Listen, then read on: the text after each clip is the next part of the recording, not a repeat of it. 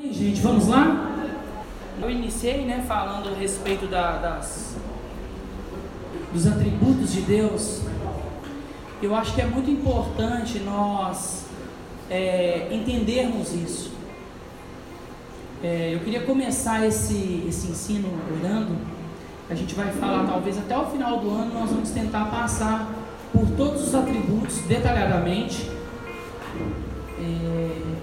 Mas hoje, essa introdução hoje é muito importante porque esse ensino ele não pode chegar na vida da gente apenas como informação. É, então eu vou tentar ser devagar, eu, a gente precisa entender isso como igreja.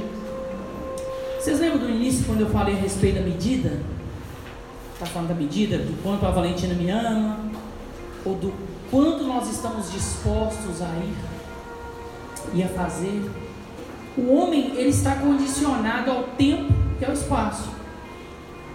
Então, quando Deus ele ele cria as estações ou ele coloca os astros no céu para declarar o dia, a noite, vocês lembram quando ele fala coloca o sol, as estrelas, os astros, e a Bíblia fala que ele ali faz separação entre dia e noite? Toda a sua vida ela é separada e dividida por dia e noite, é por tempo. Por quê? Porque eu, na minha, na minha humanidade, isso não é por causa da queda, porque o dia e a noite foram colocados para Adão antes da queda. Mas é porque na nossa humanidade nós precisamos estar amarrados a uma percepção de tempo. Mas Deus não está amarrado a essa percepção de tempo como nós. É, se nós perguntássemos para cada um aqui o quanto que é o eterno, eterno é o para sempre. O nosso para sempre está amarrado ao tempo, diferente do para sempre de Deus. Porque nós precisamos do tempo como unidade de medida para fazer as coisas, para trabalhar, para cuidar da família. As férias, toda a nossa vida é regida por isso. Por quê? Porque o homem ele é limitado a essas coisas. Vamos orar e a gente continua. Senhor, eu quero te agradecer por essa manhã, que bênção. Nós sabemos que o Senhor está aqui. Como nós cantamos aqui, nós queremos te amar mais, Senhor. Queremos guardar mais os seus mandamentos. E eles não são pesados. Deus, eu abençoe a vida dos meus irmãos. Eu te peço para que o Senhor nos guie, nos conduza, e cada um aqui que nós possamos caminhar na mesma velocidade de entendimento hoje, Pai. E que o Seu Espírito possa promover isso em nós, para que não fique ninguém sem saber o que está acontecendo. Em nome de Jesus, amém. Então, olha só. Essa frase eu tirei desse livro que eu estou lendo já há alguns meses. Conhecimento Santo, ela diz o seguinte: que o filósofo, o religioso, a criança, todos tem a mesma pergunta: Como Deus é? E eu te pergunto, cara, como Deus é para você hoje? Quem aqui pode me dar uma uma característica de Deus? Pode ir. Soberano. Soberano. Grandão. grandão. Legal. Vou, vou, eu quero pegar, vou pegar essas duas, porque eu acho que elas têm uma relação interessante dentro daquilo que eu quero falar. Vou dar um exemplo para explicar isso melhor. Você já deve ter ouvido essa expressão hoje que diz que o Estado é soberano. Se hoje o governo decidir que precisa passar uma estrada lá na casa do Elias, onde é exatamente a casa do Elias, ele vai fazer uma ligação com anel rodoviário, com não sei aonde. A vontade do Estado é soberana sobre a vontade do Elias de ter a casa dele lá. O que eles vão fazer é fazer uma avaliação da casa e vão ressarcir essa casa ao Elias, mas a vontade do Estado ela não pode ser anulada por, por, pela vontade de um indivíduo. É engraçado que eu, é, quando você fala soberano, e depois eu vou entrar no grandão, é, eu estava ouvindo um pastor falando sobre isso e ele disse que enquanto ele ensinava sobre é, os atributos de Deus, aí mulher levantou a mão e discordou e falou assim: oh, pastor, mas eu não consigo entender por que, que tantas crianças morrem de AIDS. Que Deus é esse? Sendo que elas não são culpadas.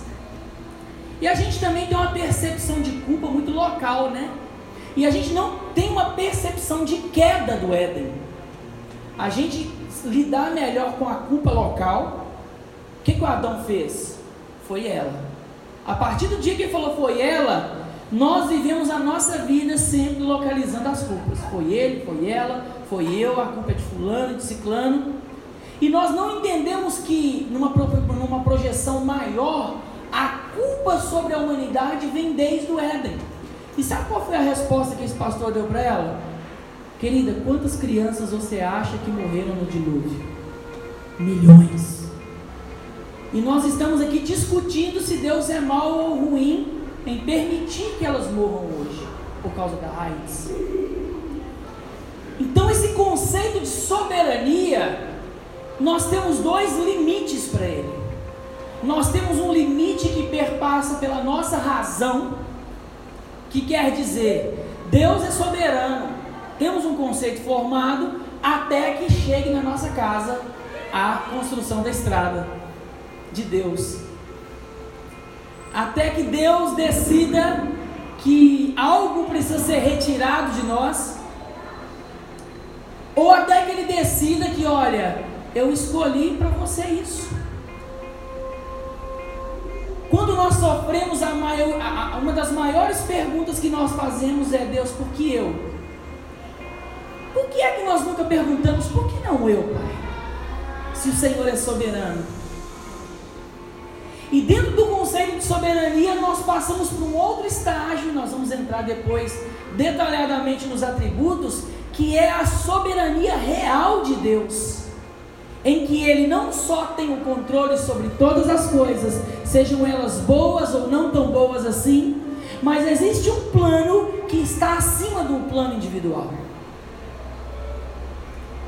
Até a própria salvação que nos acomete em Cristo ela não é individual, porque Cristo vai casar com uma mulher só. Cristo não terá várias esposas. Nós compomos um corpo. Nós não somos as várias as Jesus não é igual Salomão, né, que tinham várias mulheres concubinas. Ele vai casar com uma noiva só. Então essa é uma coisa que nós precisamos começar a pensar. Quando Lucas diz soberano, ele foi assim na, na, na veia do negócio. O ponto a se estudar sobre isso é o que é soberano para nós. E se nós temos uma percepção real dessa soberania. A Lu disse, é grandão. Esse grandão, ele é medido a partir do quê? Hoje a nossa introdução vai ser a respeito disso. A partir que eu digo que Cristo é, que Deus é grandão?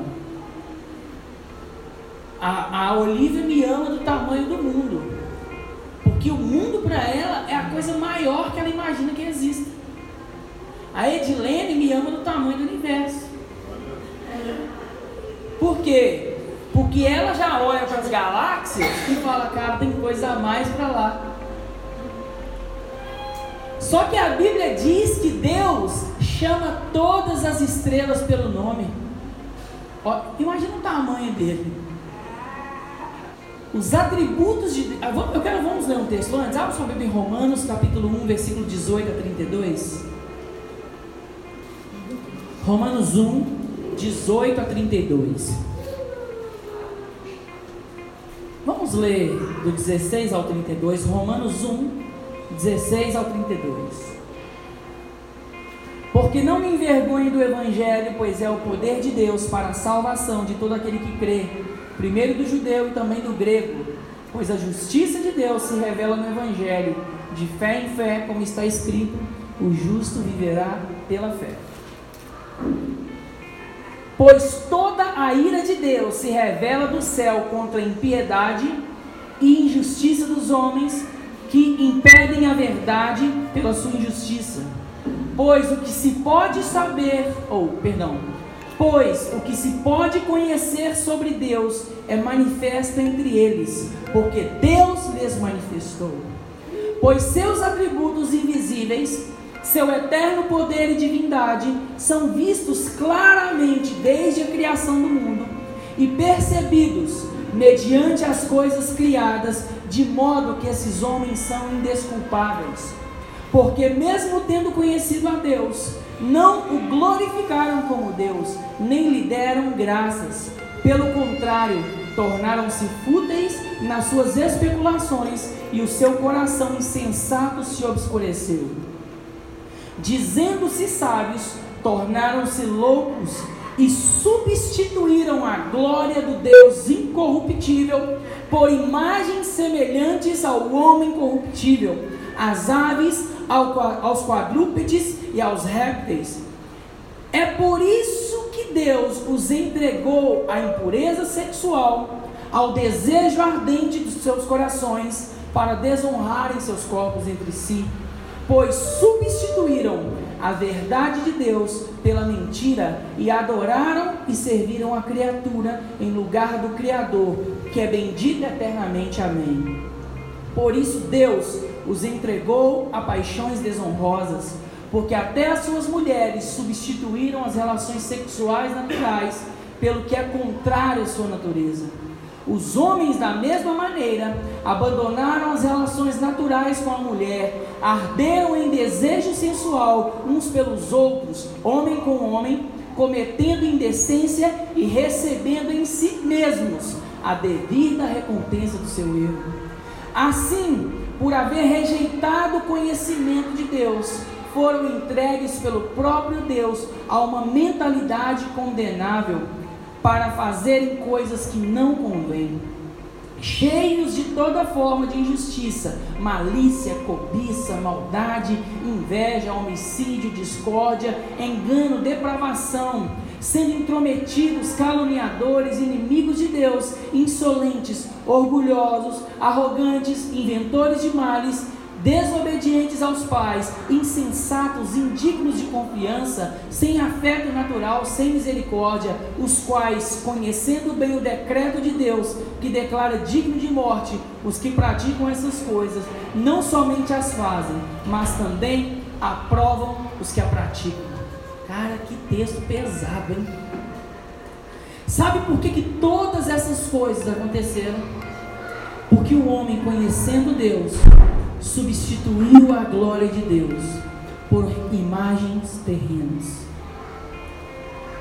Quando nós lemos esse trecho de Paulo, que diz aqui no 23, substituíram a glória de Deus incorruptível por imagens semelhantes ao homem corruptível, qual que é a primeira coisa que nos vem à cabeça? Na minha vem idolatria. Só que o problema disso é que nós enxergamos a idolatria como a idolatria romana, institucionalizada. Só que esse texto, ele não está falando só sobre aquelas imagens. E esse é o fundamento que eu quero lançar hoje aqui, dentro da nossa comunidade. O homem, ele substituiu a glória incorruptível de Deus por imagens que ele se sinta confortável em conviver com elas. Você lembra no início da celebração quando eu fiz uma pergunta? Se hoje nós nos esforçamos para viver uma vida sendo homens semelhantes à imagem de Deus, ou nós temos um Deus que é semelhante à nossa imagem? Será que quando eu canto que Deus é bom, eu canto que Deus é bom porque Ele me deu algo? Porque se eu canto que Deus é bom porque Ele me deu algo, eu estou cantando para uma imagem que eu idealizei sobre Deus. Uma imagem de um Deus que dá um carro, ou uma moto, ou uma casa. E isso é diminuir Deus na nossa percepção do tamanho que Ele é porque ele seria bom matando você de forma, da forma mais horrenda. Entende? Porque a bondade de Deus, o que, que é um atributo? vamos pegar por esse ponto. O que, que você. Uma característica, mais uma qualidade que define um adjetivo. Então, um atributo, eu quero ler o texto que eu escrevi, vou compartilhar com vocês. Os atributos de Deus são qualidades atribuídas ao caráter divino de acordo com a sua autorrevelação e que nos ajudam a entender quem Deus é. Saber quais são os atributos de Deus é muito importante para qualquer cristão. As qualidades de Deus, o apóstolo Paulo aqui ele diz no livro de Romanos o que? Pois os é, pois o que se versículo 19, pois o que se pode conhecer sobre Deus é manifesto entre eles, porque Deus lhes manifestou pois os seus atributos invisíveis, seu eterno poder e divindade, são vistos claramente desde a criação do mundo e percebido mediante as coisas criadas, de modo que esses homens são indisculpáveis. Ponto. Isso. Olha só que legal essa palavra. Eu disse aqui anteriormente que eu não posso achar que Deus é bom só porque Ele me deu um carro.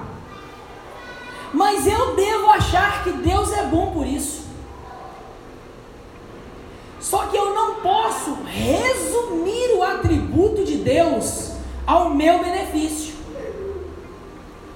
O apóstolo Paulo ele diz aqui que tudo que se pode saber sobre Deus foi manifesto aos homens desde a criação por meio das coisas criadas.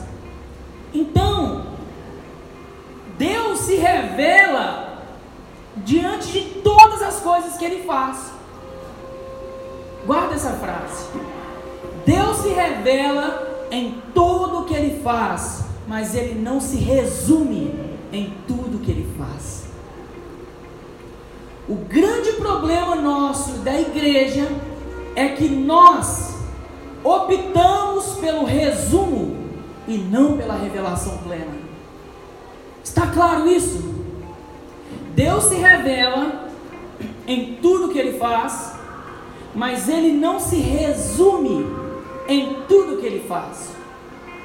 Ele nos dá experiências através do tempo para que você conte o tempo. Ele não precisa contar o tempo. Quando Isaías orou por Ezequias e Ezequias ganhou mais 15 anos de vida, Deus não viveu os próximos 15 anos esperando para matar Ezequias. Vocês lembram dessa passagem? Ezequias adoece, ele está para morrer. Isaías intercede por ele e Deus fala: Fala com ele que eu vou dar mais 15 anos de vida. Deus não passou os próximos 15 anos contando o tempo, olha. Não, falta dois anos para matar esse cara. Ezequias é que estava amarrado ao tempo.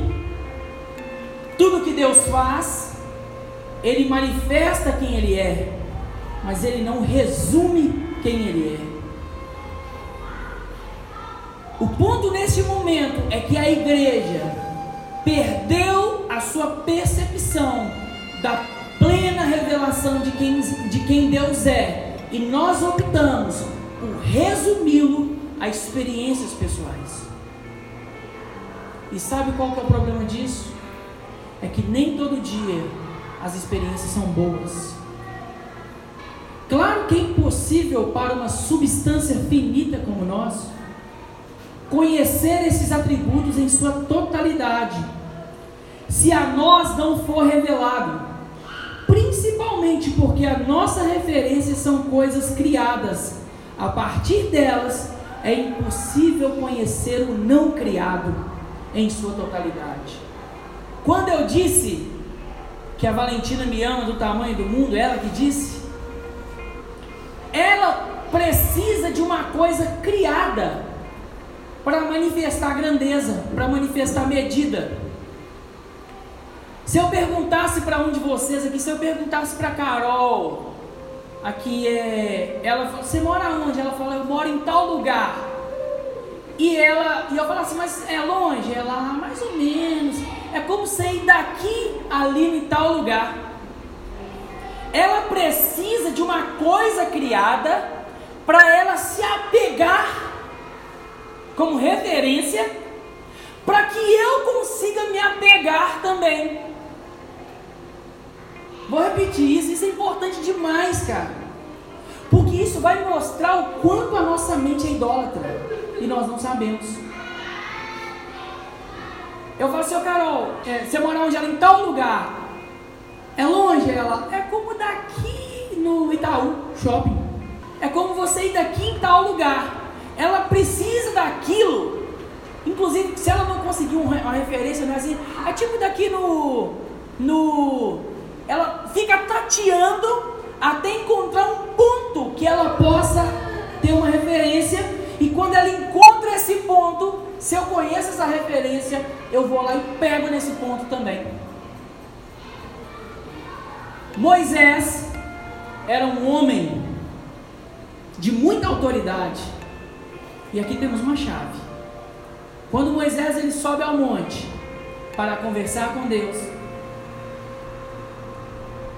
a Bíblia diz que os homens ficaram desesperados porque Moisés estava demorando. E o que, que eles fizeram? Falaram com Arão. E Arão falou assim: ó, tragam todo o ouro que vocês têm. E ele fez uma imagem. Existe uma chave nesse texto, várias, mas uma delas é o ouro. Os homens precisaram naquele momento de construir algo a partir de algo que tivesse muito valor para eles, para eles se sentirem seguros. Compreendem essa história? A necessidade de ser de ouro. Eles precisavam de algo para eles tocarem, para eles se sentirem seguros.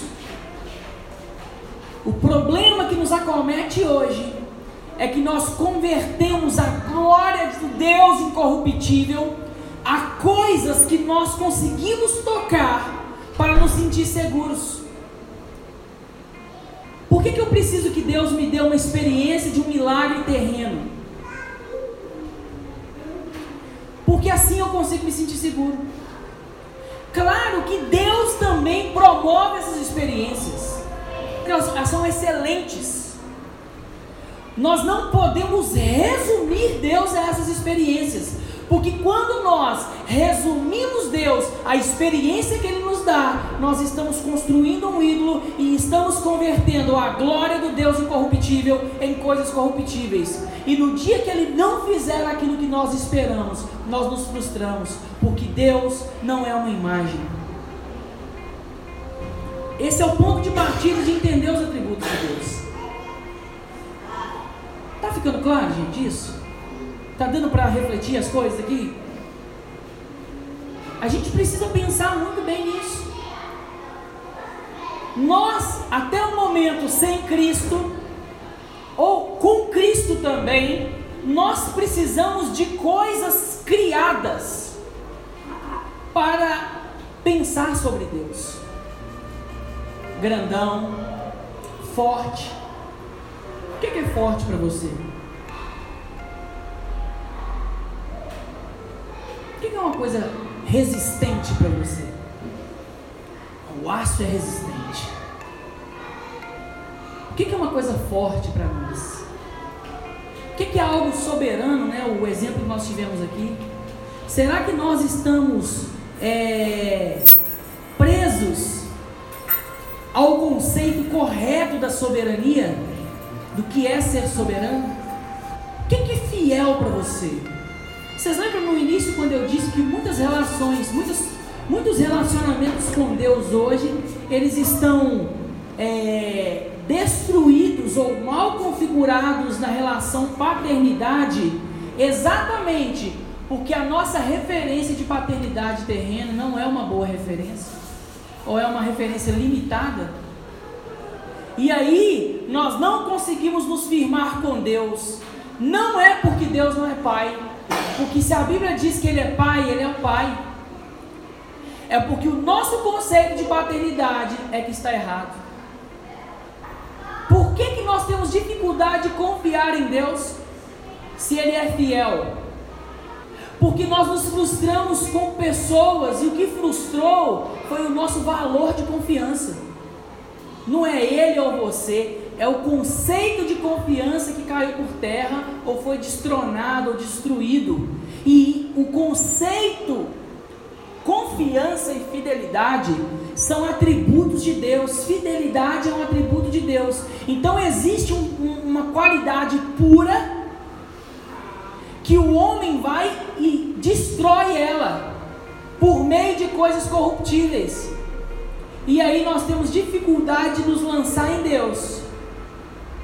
Por quê? Porque o valor eterno de confiança, o atributo eterno de confiança, foi destruído ou foi desqualificado em nossa vida. Por que, que ele foi desqualificado? Ó, Deus nunca deixou de ser fiel, mas os homens negligentes não foram fiéis resumiram esse valor a um valor terreno e quebraram esse valor. É por isso que nós somos fracos. Porque nós estamos amarrados a questões terrenas, a percepções terrenas, e nós perdemos a imagem do Deus incorruptível. Nós temos a imagem de um Deus corruptível porque nós nascemos dentro da queda. Nós nascemos dentro de coisas corrompidas. Nós nascemos numa medida de tempo e nós nascemos numa medida de grandeza que alguém constrói uma torre mais alta, daqui a um mês outra pessoa constrói outra. Então a nossa medida de grandeza é humana, ela é baseada no ego, ela é baseada nas realizações humanas. Então nós temos que tirar a cabeça da idolatria romana e pensar que hoje nós vivemos fragmentos de idolatria partindo do ponto que nós precisamos imaginar Deus a partir de experiências muito rasas diante do que Ele é. No dia que Estevão estava vivendo talvez humanamente o pior momento da sua vida, o que ele estava vendo? Os céus abertos e o cordeiro assentado no trono. Sabe o que é isso? Isso é contemplar atributos de Deus. É uma revelação. No pior momento, Isaías capítulo 6. Você sabe quem era o rei Uzias? O rei Uzias era primo de Isaías e ele era o senhor da guerra e um amigo do campo. Imagina, naquela época não havia rei melhor do que ele, homem de guerra e amigo da agricultura. Por isso que existe aquele texto, no ano da morte do rei Uzias, eu vi o Senhor assentado no trono num alto e sublime trono. Sabe o que, que Isaías quer dizer? No ano que o rei Uzias, um grande rei, amigo do campo, senhor de guerra, que gerava estabilidade para a economia da nossa nação, morreu e o trono ficou desocupado, eu vi que existe um Deus muito maior do que esse rei, assentado num trono muito maior do que o trono do rei Uzias. O trono dele é tão poderoso que os serafins estão voando em volta, cara. O rei Uzias devia ter umas concubinas com uma folha de taioba abanando ele lá e alguém servindo um cacho de uva. Mas diante do trono que eu vi, os anjos estavam cobrindo seu rosto com a asa, e a roupa dele estava enchendo o lugar, ela preenchia o lugar. Isso é uma percepção natural de Deus, no sentido de ser original, de ser revelada. E essa é a percepção que Deus quer nos dar. Porque devemos pensar corretamente sobre Deus. O ponto de partida hoje aqui é por que a igreja precisa pensar corretamente sobre Deus. Porque o fato mais revelador sobre a igreja é sempre a sua ideia sobre Deus, assim como a sua mensagem mais significativa é aquilo que ela diz ou deixa de dizer sobre Deus. A, a mensagem mais forte que a igreja pode pregar é a sua ideia sobre Deus. Sabe a igreja que prega sobre dinheiro? Eu não posso dizer que eles não são igreja. Mas aquela é a melhor ideia que eles têm sobre Deus. Eles pararam no dinheiro. E eles estão anunciando um Deus muito menor do que o que ele é. A igreja que prega e que oferta milagres inconsequentes e ela não consegue se afirmar como igreja se não está acontecendo aquelas manifestações de campanha, etc., é a melhor ideia que eles têm de Deus. Deus, para eles, é daquele tamanho. Olha o que, que diz ali. O fato mais revelador sobre a igreja, o fato mais revelador de quem ela é, é sempre a sua ideia sobre Deus ela é do tamanho do Deus que ela está anunciando. Se a igreja acredita num Deus eterno, ela é o que? Eterno. Se a igreja acredita que Deus é um Deus fiel, mas que transcende a fidelidade humana, essa igreja, ela transcende a sua fidelidade nas regiões celestiais. Se a igreja acredita num Deus sacrificial como Jesus, que se deu em morte de cruz por alguém, essa igreja transcende em seu sacrifício, como nós exemplificamos aqui sobre Abraão. A sua mensagem mais significativa é aquilo que ela deixa de dizer, é aquilo que ela diz ou aquilo que ela deixa de dizer sobre Deus tudo que as comunidades locais estão dizendo sobre Deus é o que Deus é para elas. E tudo que elas estão deixando de dizer também é o que Deus é para elas. Qual é a nossa percepção de Deus? Como nós o enxergamos? Será que nós ainda estamos medindo Ele por nossas percepções só humanas? Ou será que em Cristo nós não precisaríamos estar caminhando em outro grau de percepção? Por que, que nós nos frustramos? Tudo aqui nós lemos em Romanos, o livro de Romanos, ele não fala só sobre relações homossexuais e homoafetivas, não. Fala que Deus nos entregou essas coisas, mas lá no final, a partir do versículo 30 e. não, 28, Fala de homicídio, discórdia, inveja, engano, depravação, intrometido, caluniadores, insolentes, orgulhosos, arrogantes. Sabe por que, que nós sentimos essas coisas ainda? E eu sinto. E eu acredito que você sinta em alguns momentos. Ou se comporte dessa maneira, assim como eu. Porque ainda nós não atingimos uma percepção clara de quem Deus é. Aquele que sabe quem Deus é, ele sofre. Porque de todas as coisas que a Bíblia fala que Deus é, existe uma que, que diz sobre Deus. Deus é? Deus é? Amor. E o amor, tudo sofre. Quem de nós quer sofrer? Ou está disposto a sofrer? ou encara o sofrimento sobre uma perspectiva correta.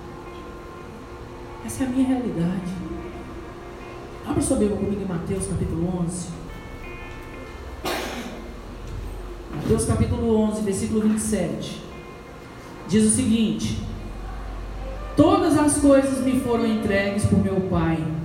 Ninguém conhece o Filho senão o Pai. E ninguém conhece o Pai senão o Filho e aquele a quem o Filho o deseja revelar. Olha isso. Ninguém conhece o Pai senão o Filho, e aqueles a quem o Filho o deseja revelar. No dia que você conheceu o Filho, sabe o que, que o Filho começou a fazer com a gente? Nos revelar quem é o Pai, não como o mundo conhece. Jesus usa todas as nossas percepções humanas e ele, ele as amplifica num nível de revelação do Pai que transcende a percepção humana.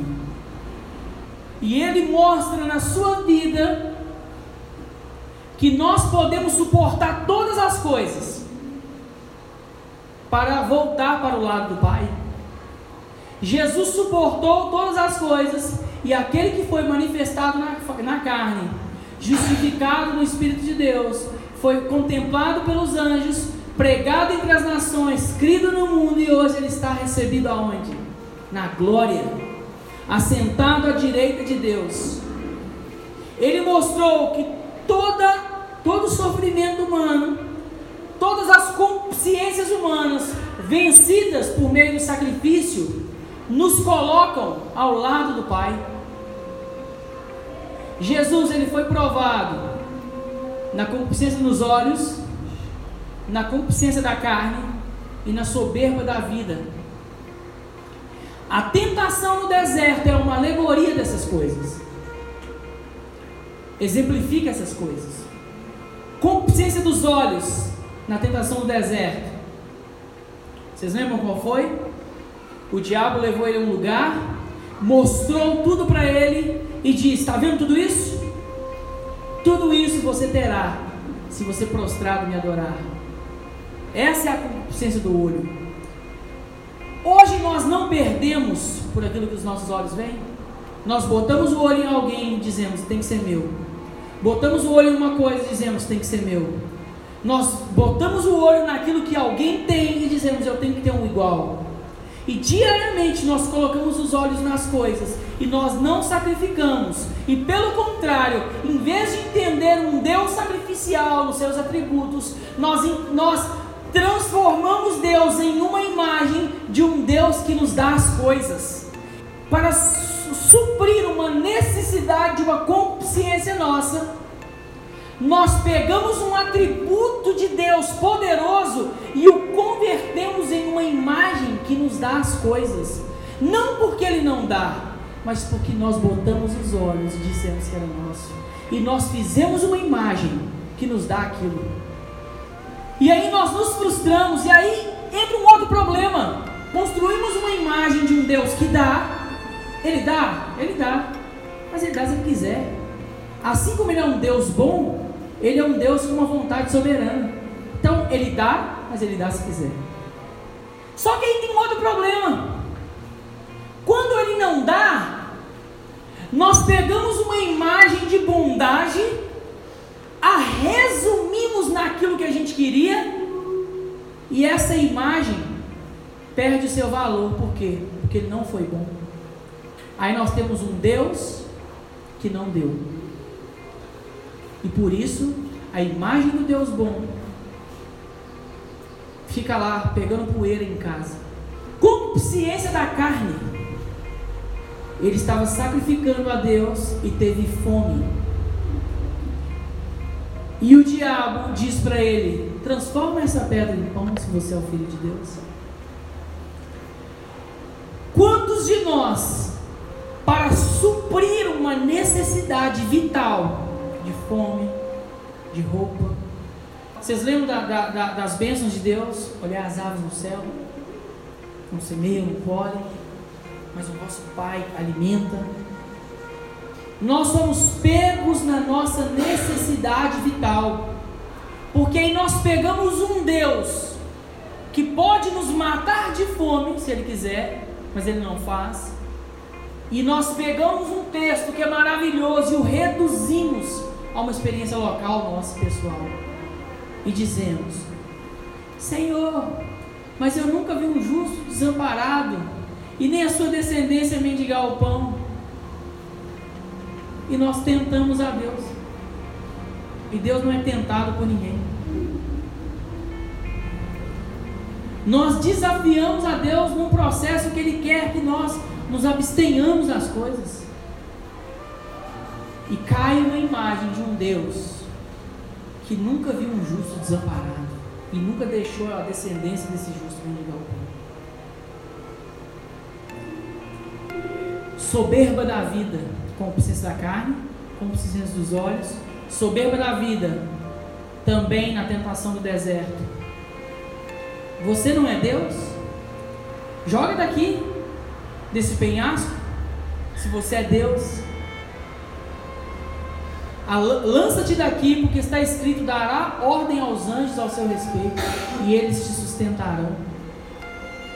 Imagina se Jesus fosse arrogante, porque a, consequência daquele que converteu a glória do Deus incorruptível em coisas corruptíveis é arrogância. Olha só, caluniadores, inimigos de Deus, insolentes, orgulhosos e arrogantes. O arrogante, ele vê Deus numa forma corruptível. E diariamente nós somos arrogantes em achar que por ser filhos de Deus, todas as portas precisam se abrir diante de nós. Achar que nós, te, nós podemos o tempo todo declarar sobre tudo e ter tudo e possuir tudo e dominar tudo e ter o primeiro lugar em tudo e ter a primazia em tudo. E que nós não podemos sofrer, que outras pessoas não podem ganhar em cima de nós. Não foi esse o coração de Caim? Nós vivemos a síndrome de Caim. Porque Abel foi mais aceito do que nós. Não foi assim? Depois de um tempo, Caim levou a sua oferta, Caim e Abel levaram a sua oferta ao Senhor. A Bíblia diz que Deus se agradou da oferta de Abel, ao passo de que a de Caim ele não se agradou ou se agradou mais da de Abel. E Deus encontra Caim e, e Caim estava abatido. E Deus diz: Caim, por que você está com semblante assim? Se procederes bem, não serás aceito também? Deus se agradou mais da oferta de Abel e aceitou a oferta de Abel. Mas existem formas de Deus aceitar o nosso sacrifício, e nós aprendemos com essa passagem. De alguns de nós, Deus aceitará o nosso primeiro. De alguns de nós, Deus aceitará a oferta por ser o primeiro. De alguns de nós, Deus aceitará a oferta da nossa obediência de aceitar ser o segundo de alguns de nós, Deus aceitará a primícia, o primeiro, aquilo que é surpreendente. Abel deu a gordura para Deus. Quando, quando Moisés foi instituir as ofertas do tabernáculo, Deus falou o quê? Eu quero a gordura. Eu acho que ele lembrou lá de Abel. Eu quero a gordura. De alguns de nós, nós surpreenderemos Deus sendo o primeiro.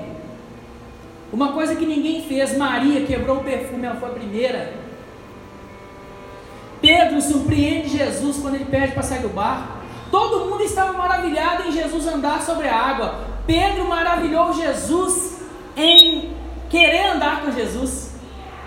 O primeiro dos homens depois de Cristo. Alguns de nós vamos surpreender a Deus na obediência da derrota, em não ser o primeiro, em aceitar ser o segundo. Sabe por que, que isso é surpreendente? Parece que não. Porque ninguém será o primeiro na terra. Jesus é a primícia de Deus. Qual foi o pecado? O Bill falou isso comigo semana passada, se não me engano. Qual foi o pecado de Satanás, de Lúcifer? Querer ser o primeiro. Ele via Jesus, o Filho, assentado no seu trono, e ele disse: Olha, eu colocarei o meu trono acima das estrelas de Deus. Eu serei o primeiro. Então não há problema em ser o segundo. Não há problema em perder, Ju. E Deus vira para Caim e fala assim: Caim, não está certo que você será aceito se procederes bem? O pecado está à porta do seu, do seu coração e o seu desejo será contra ti e a ti cumpre dominar. Chegou o nosso momento de ter uma percepção diferente dos atributos de Deus. Não uma visão terrena, não uma visão meramente humana e reduzida a experiências egoístas de quem Deus é. Porque quando nós reduzimos Deus a essas experiências que são de Deus, nós estamos, o máximo que nós estamos conseguindo fazer é construir uma imagem sobre Deus. Quando nós reduzimos Deus às nossas experiências humanas, ou resumimos Deus às nossas experiências humanas, o máximo que nós estamos conseguindo construir é uma imagem de Deus para nós idolatrarmos Ele. Deus se manifesta em tudo que Ele criou, mas Ele não se resume nas coisas que Ele criou. Ele se mostra, Carol, do tamanho daquilo que você está pedindo, não porque Ele é daquele tamanho, mas para que você o perceba. Porque você não tem capacidade suficiente de perceber Deus do tamanho que Ele é, se não for por meio de Jesus.